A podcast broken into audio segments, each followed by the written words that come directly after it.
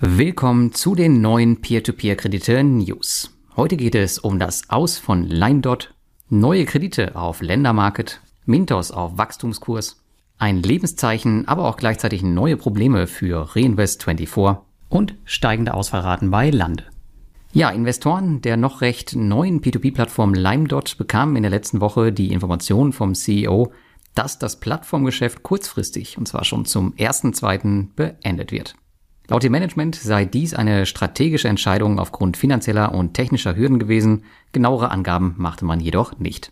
Die gute Nachricht ist jedoch, alle Investoren werden ihre Gelder zurückbekommen und es wird keinen Kapitalverlust geben. LimeDot ist erst im letzten Jahr gestartet und bot hochverzinste Kredite aus Vietnam an. Es ist bereits die zweite Plattform im Jahr 2024, die kurzfristig ihren Betrieb aufgibt. Meine Prognose am Jahresende 2023, dass in diesem Jahr einige Plattformen ihren Betrieb einstellen werden, ist damit bereits nach wenig mehr als 30 Tagen eingetreten. Und es könnten noch weitere folgen. Mit ein Grund dürfte die zunehmende Regulierung sein, die sich viele Plattformen nicht leisten können oder wollen. Wie Ländermarket und Esketit war auch LimeDot in Irland registriert.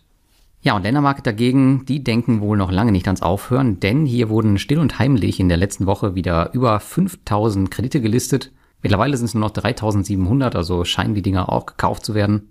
Und nochmal zur Erinnerung, die Kreditvergabe war im November unterbrochen worden, zwecks ECSP-Lizenzierung.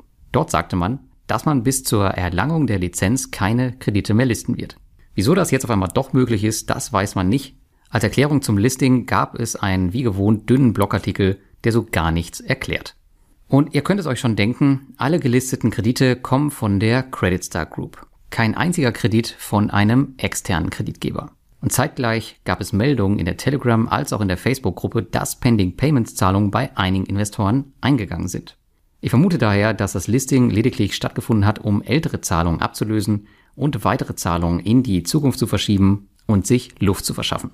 Nach der Cashback-Rückzahlung liegt mein eigenes Portfolio dort nun bei über 21% Rendite und einem Return on Investment von bereits mehr als 70%. Solange es keine externen Listings mehr gibt, werde ich keine neuen Gelder mehr dort anlegen und mein Gewinn lieber absichern. Investoren von Mintos, die sich über das damalige Crowdfunding an der Firma beteiligt haben, die bekamen in der letzten Woche spannende Updates zur Unternehmensentwicklung zugespielt. So gab CEO Martin Schulte in einem Brief bekannt, dass Mintos das Jahr 2023 mit 11 Millionen Euro Umsatz abschließen konnte, natürlich ungeprüft, was einer Steigerung von über 20 Prozent gegenüber dem Vorjahr entspricht. Auch das verwaltete Kundenvermögen, das stieg nun auf über 600 Millionen Euro. Mintos ist laut ihm 2024 auf einem klaren Wachstumskurs. So wurde das Team um 20 Personen verstärkt und im ersten Quartal sollen zwei weitere Produkte gelauncht werden. Ihr könnt ja mal in die Kommentare schreiben, was ihr denkt, was kommen wird. Ich tippe auf Rohstoffbeteiligung, weil das schon mal irgendwo erwähnt wurde. Das Zinsniveau geht derweil fröhlich weiter abwärts. Kein Wunder, steigt auch die Anzahl der aktiven Investoren, die nun bei über 200.000 liegt. Ich bin auf jeden Fall gespannt, wie die Entwicklung von Mintos in diesem Jahr weitergehen wird.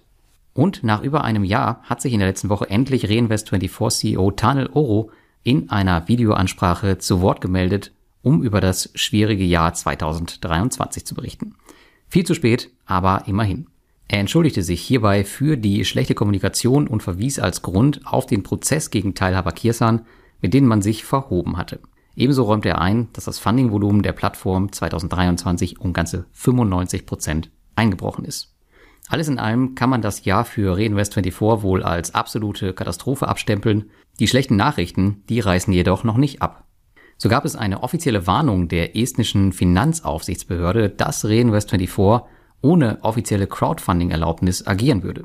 Bisher äußerte sich das Unternehmen meinem Wissen nach nicht dazu, jedoch erwähnte Tanel im Video, dass man die Bewerbung für die europäische Crowdfunding-Lizenz zurückgezogen habe.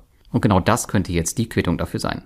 Alles in allem hört sich das Recap von Tanel an wie eine Reihe Dominosteine, die nacheinander umgefallen ist und selbst gute Dinge am Ende in schlechte gewandelt hat. Auch wenn ich den verbliebenen Investoren alles Gute wünsche, kann ich mir nicht vorstellen, dass man das Ruder hier wieder rumreißen kann. Und wenn doch, dann wird es sicherlich Jahre dauern. Die lettische Agrarplattform Lande dagegen, die ist weit weg von einer Katastrophe wie bei Reinvest24, aber auch hier kämpft man mit Herausforderungen. Lassen wir die IT-Probleme mal außen vor, war ein Highlight der Plattform die niedrige Ausfallrate, denn diese schien gegenüber der Konkurrenz Heavy Finance äußerst gut zu sein. Jedoch waren wohl auch die Rückholungskriterien nicht eindeutig und zu schwammig, sodass einige Kreditnehmer das Maß überspannt haben. Damit soll jetzt aber Schluss sein, denn diese Kriterien wurden nun überarbeitet, was für uns zwar bedeutet, dass die Ausfallrate steigen wird, dass Problemfälle jedoch auch schneller vor Gericht gehen und wir unsere Gelder wieder an die Arbeit bekommen. Die bisherige Ausfallrate von 2,5 Prozent dürfte damit von Lande nicht mehr haltbar sein. Aber fast 12 Prozent wie bei der Konkurrenz werden es wahrscheinlich auch nicht werden.